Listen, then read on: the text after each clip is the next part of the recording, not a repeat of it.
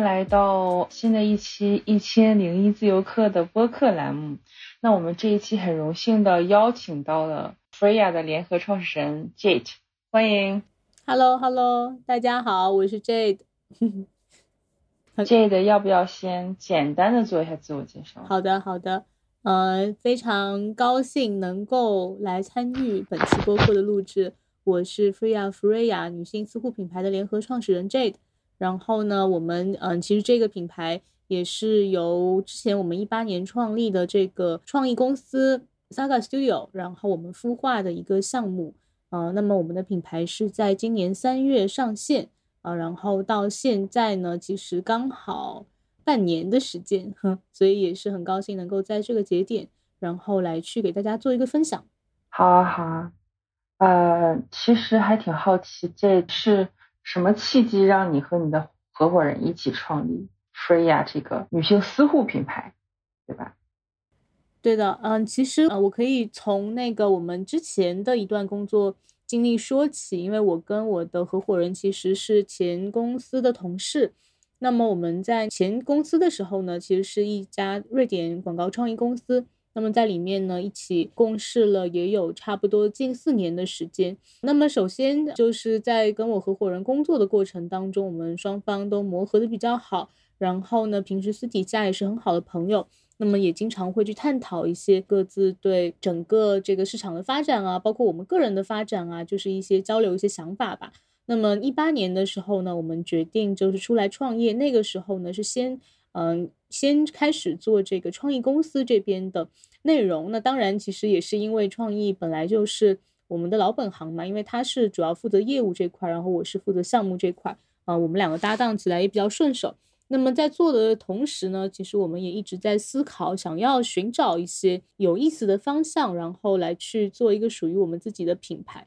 那嗯，其实这个我觉得没有说一个嗯标准的一个契机吧，因为它其实是。累积的一个过程，因为包括选择做什么样的品类，其实也不是说我们两个某一天拍脑袋决定的。这个其实我们也是思考了挺长的一段时间，包括做了很多线上啊、线下几百人的这个调研，然后才去选择了这个私护的品类。那么首先呢，也是因为我的合伙人他之前有十几年的成人领域的一个经验，他之前就是有帮助过一些成人呃玩具的品牌做过一些市场方面的工作。他当时有跟我说一个数据，我觉得还挺有意思的。呃，因为他之前负责的品牌是 Lelo 嘛，呃，Lelo 是一个瑞典的比较有名的这个成人玩具品牌哈。虽然他们出的这个产品的话，基本上是女用的一些玩具。但是其实购买的人的话呢，百分之七十都是男生。那么，所以他当时的一个感觉就是，嗯，成人用品的这个行业，它很多时候都还是在取悦男性。就从女性的角度来说，它是一个特别在国内哈，它还是一个比较被凝视、被物化的一个角色。那么，我们最开始其实也有考虑过要不要去做成人玩具这一块，但是在呃做了一番调研之后呢，我们发现。最主要的这个原因，其实还是在女性的这个自我意识方面，我们对自己身体的这个了解啊，包括自我意识，包括女性意识，包括自我保护的一个意识，我们觉得现在国内还是比较缺乏的。哦，那另外一个有意思的数据就是，我们去查看了这个中国生殖健康白皮书，然后里面有个数据呢，是说中国女性有超过百分之九十的人都有。嗯，至少一种这个妇科相关的疾病，那这个数据对我们来说还是非常惊人的。因为其实现在社会在我们看来哈，发展的比较迅速，也很发达。嗯，大家的这个医疗水平也比较高，就其实很难想象中国的的女性居然面临着这么严峻的一个健康的问题。那么在这样的这个问题下，如果要跨过这个生殖健康问题去谈论性愉悦，在我们看来可能是中间会有一个比较大的这个 gap。那所以从我们的角度来说，我们希望可以从这个女性生殖健康这个领域去着手。那么先从第一步清洁跟这个日常的一些洗护，嗯，希望可以去让更多的人呃意识到呃这一点，那么从而去更好的去关注自己的私处健康这个方面啊。所以这个可以说是我们前期的时候怎么样去有这样的一个想法，然后慢慢的落实到品类跟品牌。所以，菲亚想传给女性什么样的价值观？因为这几年呢，我们其实可以看到女性意识是在觉醒的，但是市场上的话呢，美妆啊或者医美啊这几年的风是刮得很烈，那都是一些外界的东西。嗯，那对我们来讲的话，我们希望呃女性可以更关注自己内在身体一些健康的情况，尤其是私处。其实私处是一个非常重要的。身体的部位，因为它不仅掌管着我们生殖健康的大门哈，它其实也是陪伴我们女性一生的一个东西。那不管是青春期，还是在嗯成年女性，或者说嗯备孕、孕期、孕后，包括更年期、老年，这私处它会有不同的痛点，它会陪伴我们一生。那所以其实我们是希望女性可以从关注自身私处健康的角度开始，嗯，去由内而外的去呃更加的爱护自己。那么由内而外的去散发独立跟自信，这个其实是我们想要传达的一个价值观。现在中国女性很多时候是有了问题之后才会开始去关注，有了不舒服之后才会发现，哦，原来嗯这里它也是需要我们的呃关心的。那其实我们嗯也是希望能够去让更多的女性意识到，其实从日常的这个护理当中，我们可以呃预防它出现一些别的问题。对吧？先从预防开始去，呃，日常的去进行关心，那么，嗯，之后可以去避免更多的别的问题。觉得，就比如说我去妇妇科检查嘛，就是我就还挺奇怪的，当时那个医生还总是问我，比如说结没结婚，他其实结没结婚的意思是有没有性生活，但是现在医生都问你结没结婚，如果你没结婚的话，好像就不能检查你那个阴道。但是其实不应该的，对吧？对，这个其实是比较传统的。嗯，医学国内现在它嗯跟社会的发展是有一定脱节的。其实我们是建议女性每年都去做这个妇科检查嘛。那特别是成年，包括有性生活之后的这个女性是尤其需要注意的。呃，因为这个结不结没结婚这一个要求，就导致很多女生。认为好像只要没结婚，就算有性生活，我也不用去查，那其实就 挺危险的，因为很可能有些时候就会没关注到呃一些潜在的问题。对对对，就是说其实并不是，就是说你没有性生活也会有，就比如阴道炎，它也是会有可能，比如说你是因为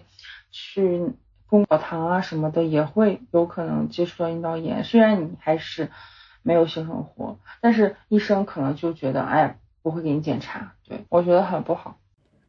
对的，而且我觉得在医院的话，有时候医生的一些问题啊，也会让大家加重这个心理的负担，好像觉得说这个就是一个见不得人的一个病症，但其实是一个很常见的东西。那而且常见到我们其实通过一些日常的行为就可以去避免它。但是现在的话，大家的说法就是 会让人觉得有点不适啊，就好像说，呃，你这个是因为你不检点啊，或者怎么样的，就是。嗯，公共舆论这边其实还是有一些负面的影响。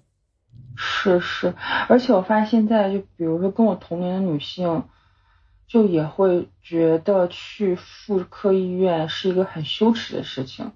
对的，这个其实也是我们希望去逐渐去调整的一个观念吧。当然，这个有很长的路要走哈。但其实，嗯，在国外的话，妇科检查基本上成年之后都是学校会固定要求，像大学里面他们都会去组织这样的检查，因为其实，嗯，就是一个大家需要关注的一个非常正常的一个身体的部位。那其实不需要有任何的这个心理负担，不像这个我们之前亚洲文化里面的话，可能会觉得说好像避而不谈啊，或者会觉得有一些这个羞耻的成分在里面。那其实我们也是希望大家可以用更加正确的态度去看待它。嗯嗯，呃，这现在应该也是就是 Sage 就也做这个创业公司是吧？就是那个广告那块是吗？嗯，你也是 Sage 的联合创始人。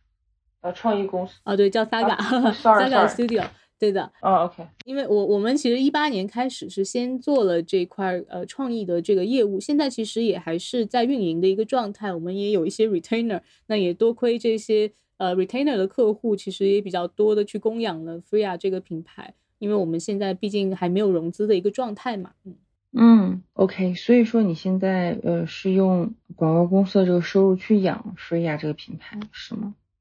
对的，这个就是比较现实的这个现金流的一些呃问题了。当然，就是创办一个品牌的话，肯定不可能是在完全没有资金投入的情况下去创立嘛。这个其实也是创业，尤其是创业这个实际产品的品牌，就是需要非常关注的一个问题，就是必须要考虑到，因为我的品牌产出它需要前期的投入嘛，包括我的产品，嗯，生产需要投入，然后产品出来了之后，我的这个销售，包括。呃，打开渠道啊，包括登录一些平台啊，等等，这些都是有费用在里面的。那这些费用的话，我们现在的方式就是通过我们之前嗯在广告公司里面嗯赚到的这个收入，然后来去投资到我们新的这个品牌。嗯，你觉得前期你们大概需要多少投入资金？嗯，其实我们到现在的话，应该有个小几百万了，这个数字。当然就是。作作为一个这个品牌来讲，其实它是远远不够的。就是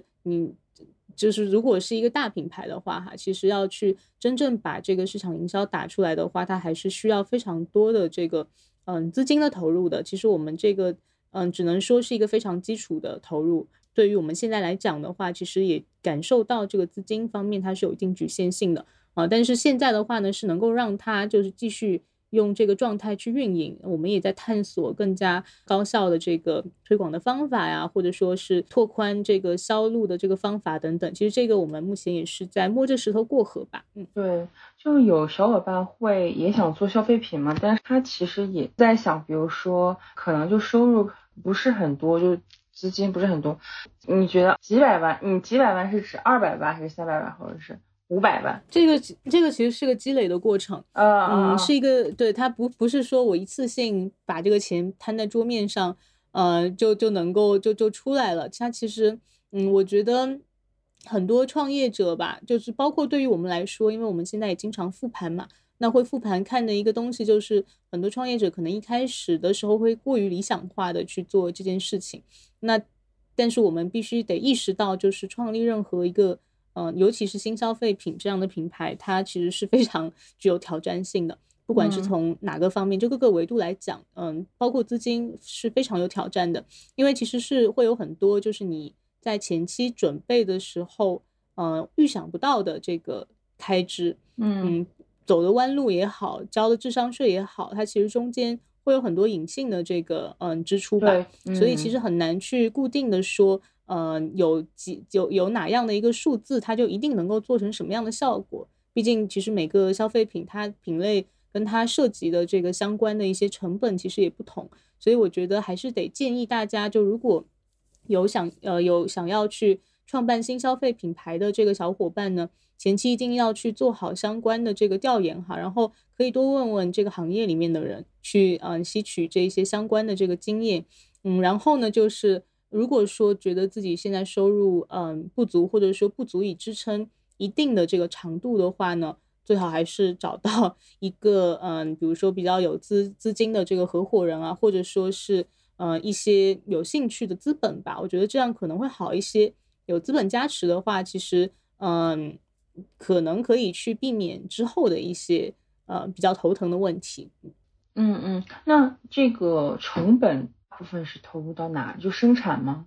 嗯，从最前期的角度来说，生产是最大的成本。其实我们可以分为几个阶段吧，就是说你从这个有这个想法，然后到呃你的这个品牌跟产品成型，嗯，从这一步来说的话，其实在生产成本上会比较的嗯耗费这个经费。那也是因为其实大部分的工厂它是有起定量的嘛。呃，除非家里面自己是开厂的小伙伴啊，那那样的话就是那样是很好的一个状况。那大部分可能自就就是我们没有这个供应链在自己手上这样的一个情况的话，呃，你是要找这个工厂的嘛？那么工厂的话，一般都会有个起订量。那当然也看你做的是什么样的消费品，每个品类是不一样的这个成本跟起订量。那么基本上大货出来的话呢，这一个支出就呃会比较大，应该说是在前期的时候最大的一个投入。那这个地方的风险就是说，你做出来这个品之后，其实你是不确定它的市场反应的，对吧？就是我做出来之后，我不知道它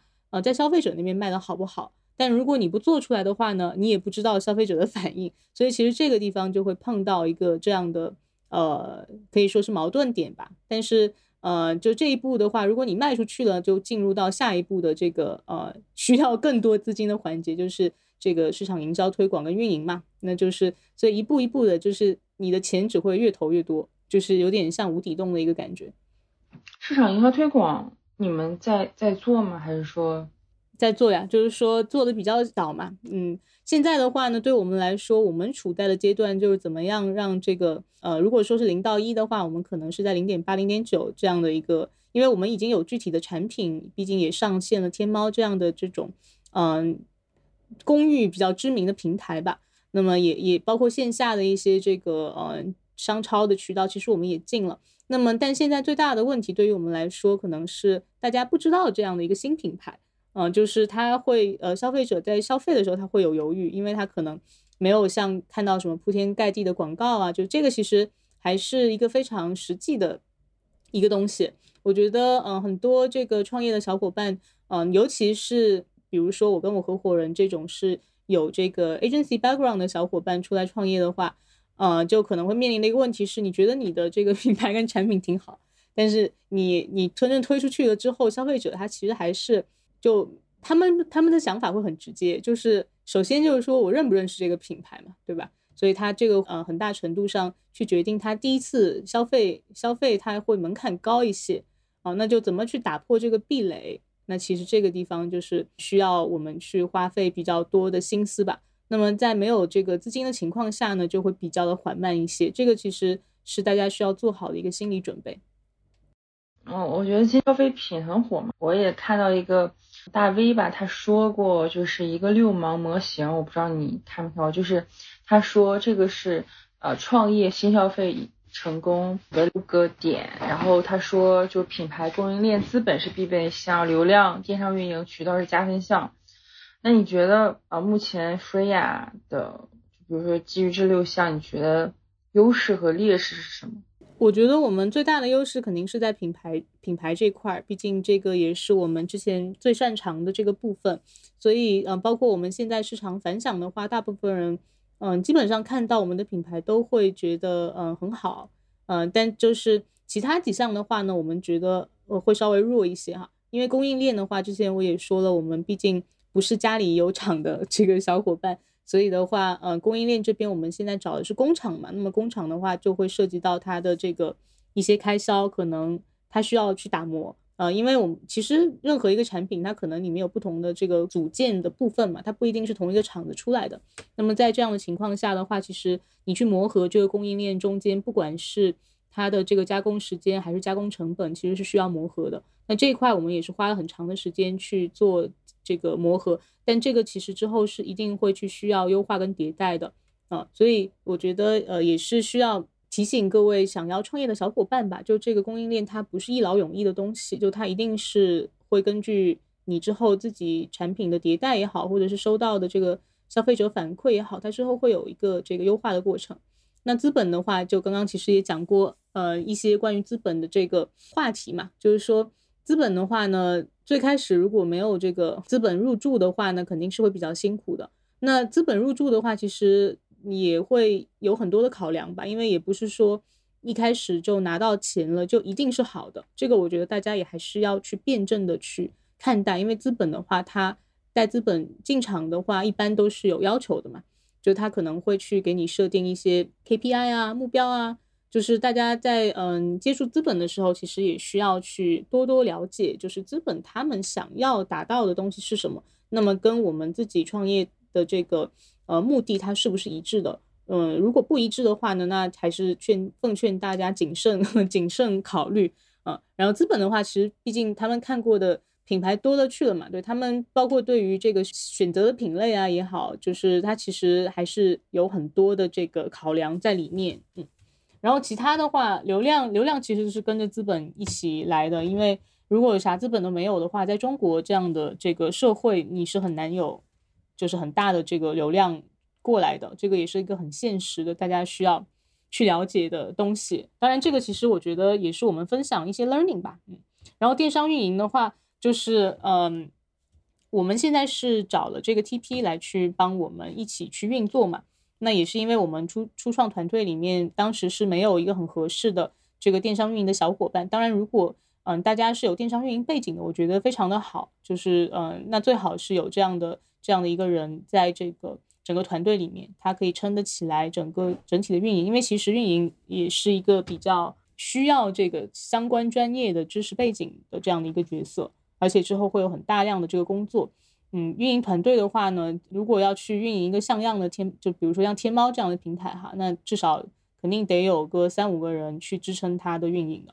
然后渠道的话，其实这个我觉得我们还呃相对来说可能还可以，因为我们有一定的这个渠道的资源，那么也包括我合伙人之前他这个成人领域的背景，所以是有一定的资源的。所以渠道方面的话呢，其实可能我们会相对有一些伙伴们好一点，但是也不是说有渠道资源不一定也就意味着卖的好，对吧？就其实就是比较现实的一些东西哈，因为其实渠道里面毕竟它也会受到你这整个品牌的影响力的影响。所以其实这整个东西的话，我觉得这个六芒模型是很好的一个模型。就这些东西的话，其实就是我们在创业过程当中会不断的去需要去，嗯，比如说补短板呐，或者说看怎么样能够让它去用一个在目前已有的资源上去搭建出一个这样的这个六芒模型，然后之后怎么样去更好的完善。感觉还是挺难的，做做这个创立一个品牌。对的呀，最近我们也和很多其他的创业小伙伴聊，就是。就大家都会去有一些共同的这种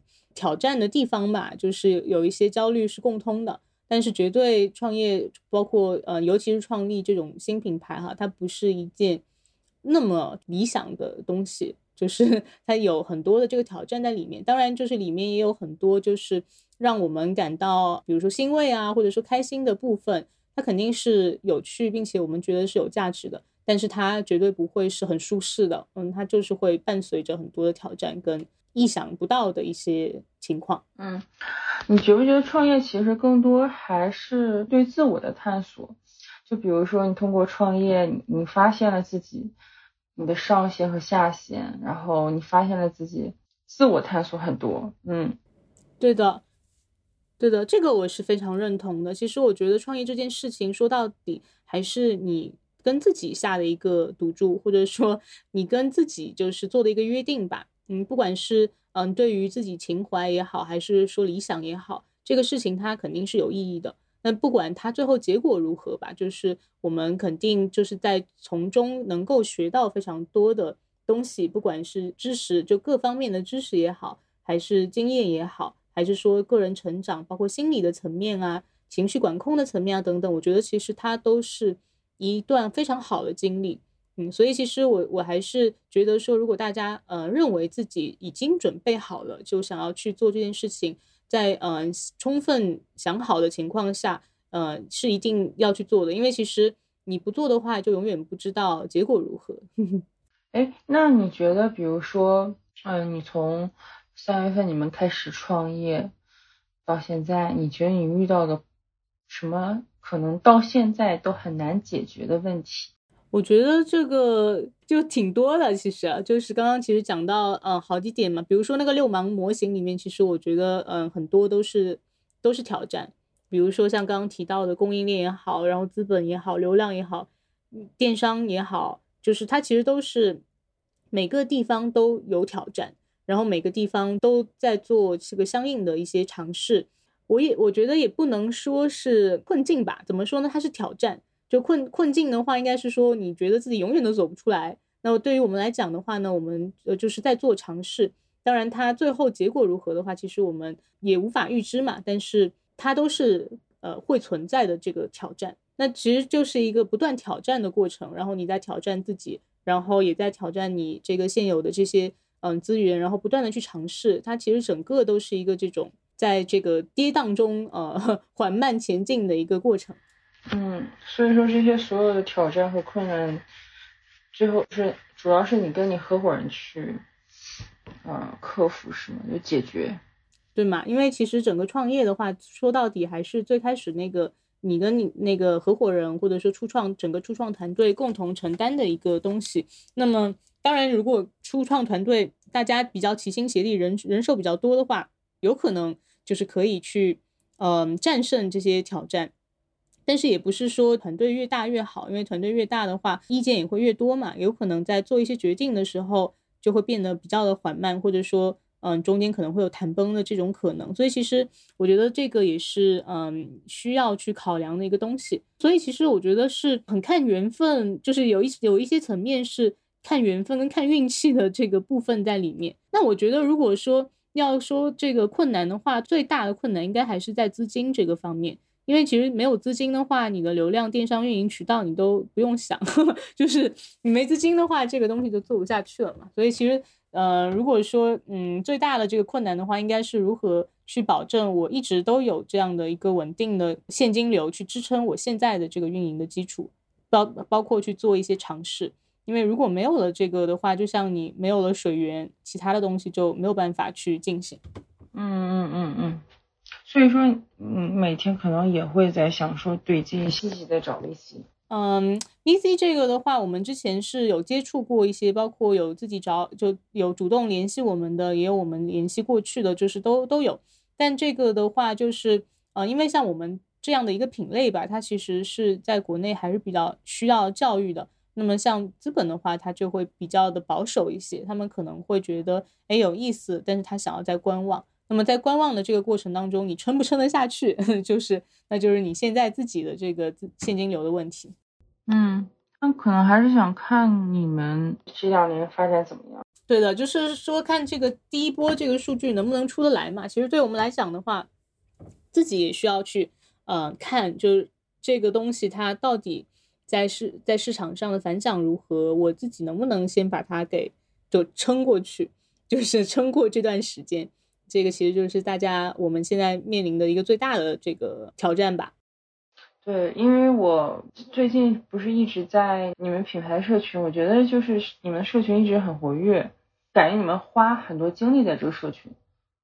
对的，社群运营这个是我们想要去做的，跟其他一些大品牌或者说传统品牌不一样的事情吧。嗯，就我们这个品类来说，基本上竞品都是走的传统的一些渠道，传统的一些营销的方式，找明星代言啊，然后做传统的这个打法。那么，就我们可以破围的一个点，就是用更加接近消费者的方式去跟他们沟通吧。包括我们现在所有的这个内容运营的角度，其实也都是从一些生活场景化的这个角度切入。然后希望通过这样的这个方式去小小的撬动一下 这个大家的认知吧，这个也是我们现在在尝试的一个方向。那就社群的角度来说，怎么去维系这个社群，其实我们也是一直都是在不断的尝试跟探索当中。那么其实社群对我们来讲的话，现在最大的挑战还是说怎么样能够把社群的这个用户。嗯，转化成消费者，这个其实应该很多从社群起家的这个产品品牌的伙伴们，应该可能也会有面临过一样的挑战，就是说怎么样去做转化，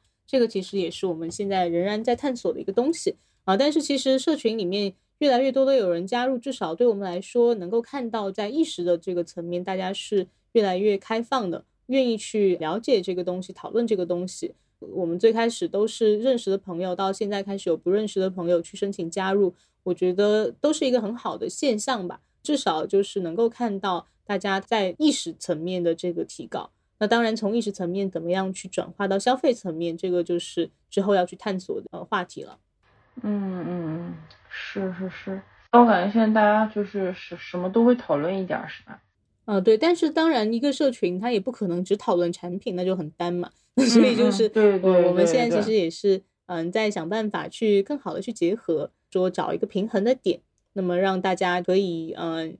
既讨论跟女性相关的话题，那么同时也可以把目光更加放放到这个身体啊，包括私护啊这个方面。嗯嗯嗯。所以现在二零二一年基本上还有四个月了吧？那你觉得二零二一最后四个月，呃，再加上二零二二年吧，你觉得飞亚会在什么方面会着重发力？嗯。首先，线上的话呢，我们会更多的去尝试看看销售这边能不能有一定的这个破位，因为之前的策略可能会稍微零散一些嘛。那么我们之后会去把这个策略变得更加的集中，就是小红书上面去种草，我们会拨更多的这个呃市场的一些经费在那边去进行尝试啊。因为其实我们之前没有做过很大规模的像小红书上面的种草啊或者 KOL 的合作，之前都没有，因为呃预算比较有限嘛。那么现在的话，我们其实也想看一下，如果说我们去在那边分配更多的预算，它能不能体现到我的天猫的销量上来？这个其实我们是想要去验证一下。那因为天猫现在已经上线了一一个多月，嗯然后现在的话，其实在销量上面也是在进行这个探索，我们有上这个天猫优先的试用，嗯，希望通过 sampling 去积累一些呃第一批的忠诚用户，因为其实我们从之前的自然单的这个数据上来看，我们的复购率是很高的，基本上用了产品之后每个月都会回来购买，就这样的用户的比例还是比较高的。那么所以其实也是希望通过门槛比较低的这样的，比如说像试用啊，或者说像跑淘客啊这样的渠道，先去积累一批就是用呃体验了我们产品的这个客户。那么之后我们会再去跟他们进行嗯、这个再次的沟通啊，然后看看是否能够去引发复购跟裂变啊，这个是我们之后会去尝试的一个策略。那么从线下的角度来说，我们会去跟更精准的一些人群去合作，因为现在的话是已经跟一些瑜伽社群在上海有合作嘛，那之后这些合作也会保持下去。那么同时呢，会去继续的探索像月子中心这样的更加呃就比较精准的一些呃特殊的这个人群哈，我们有这个计划去上线这个像盆底肌训练球这样的产品，那么去更好的配合到这个精准人群。啊，所以其实，嗯，对我们来说呢，也是希望能够大量的去积累一些消费者的反馈跟数据，那么也帮助我们自己之后更好的去迭代这个产品，那么对这个整个品牌它的现状去在二二年的时候可以有一个评估跟回顾。嗯嗯嗯，嗯，挺好的。我刚才在看你们的天猫店，我觉得就是这个感觉不错，其实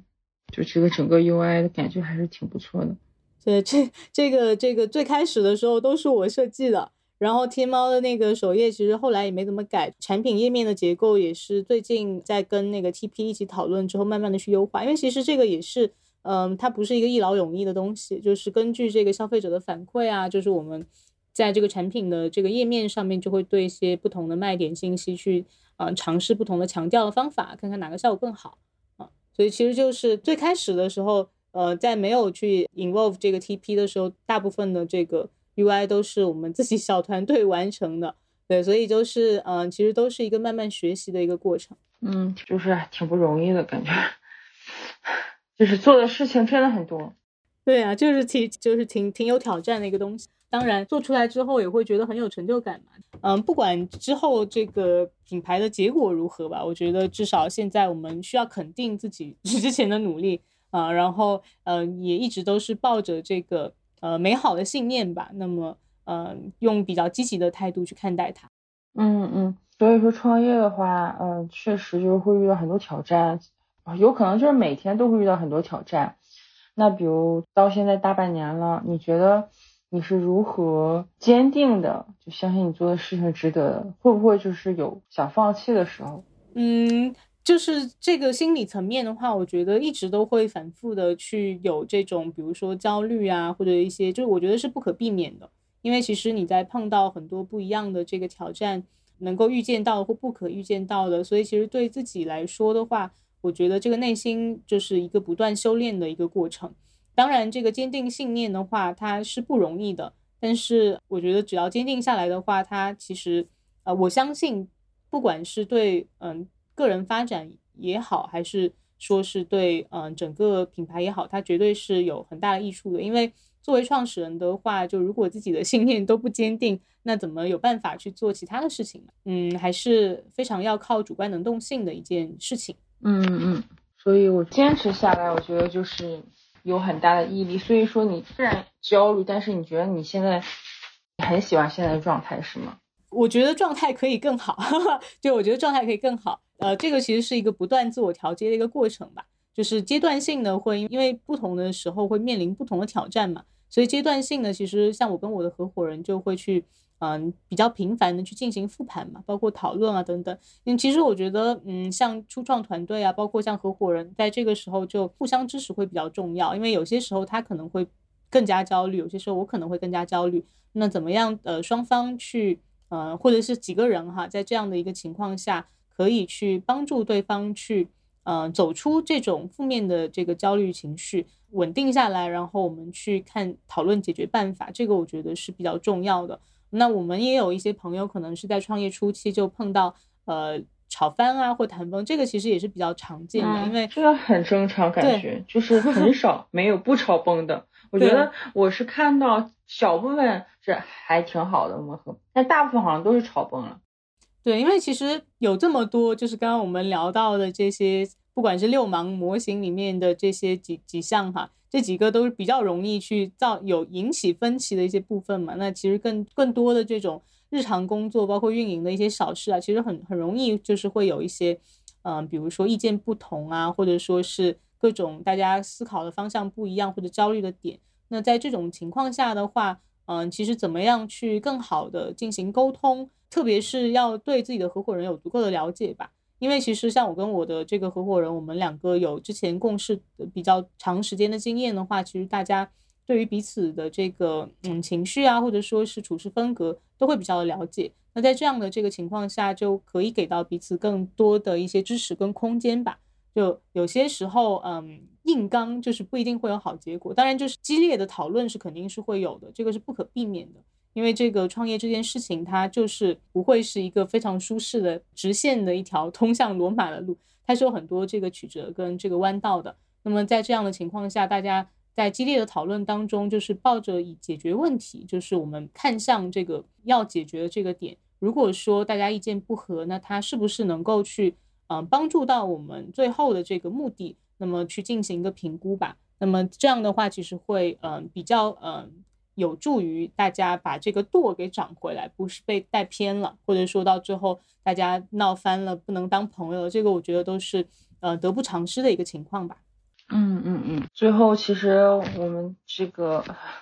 这分享了这么多干货，其实最后还想请这个跟群小伙伴啊创业。但是有点害怕，我们我们今天专注于女性，但是有一点害怕的女性，我们看创业确实男性是居多的。对的，对的，因为那个，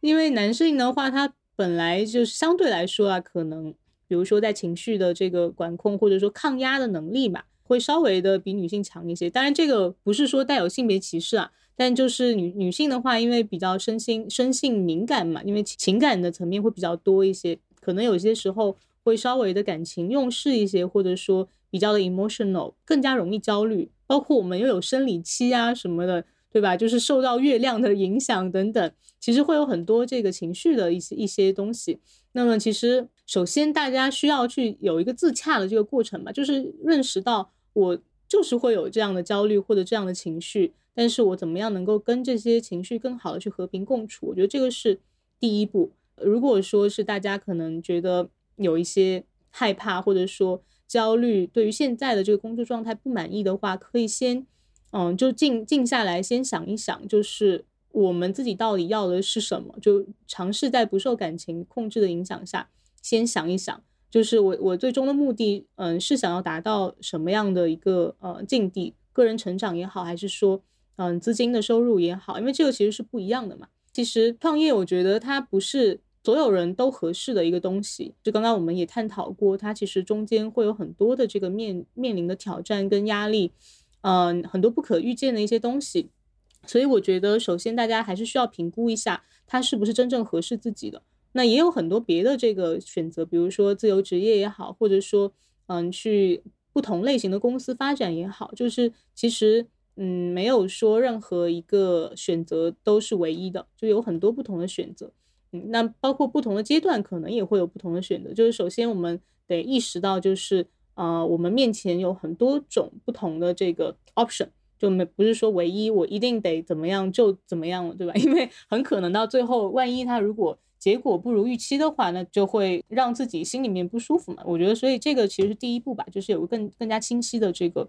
嗯，自我的认识去评估它。那么，如果说确定这个是我想要去尝试、我想要做的事情，那么就勇敢的迈出这一步，去呃相信自己的这个判断。那么同时呢，也也需要去认识到，就我的这个判断在现阶段，它我觉得是完美的，是很好的。但我们也需要去设想到，它也许也有这个我们考虑不周到的这个部分，就可以去设想到一些这个后果。那么设想后果之后，其实也会给自己的心里打个预防针嘛。就像之前呃，我们也探讨过，就算我们现在如果说做了这个 Free 啊，它这个品牌，万一它可能真的没撑下去，对吧？但是我们得有一个呃正面的态度去应对它，万一没撑下去的话，它对我的这个个人成长或经历，它其实也是非常好的一件事情。包括我们所做的这些工作，它会留存在比如说网络上，或者说一些人的心里，对吧？我们的产品还是有一定的影响力等等。就其实，呃，我们最好还是先去把这些东西能够都设想一遍。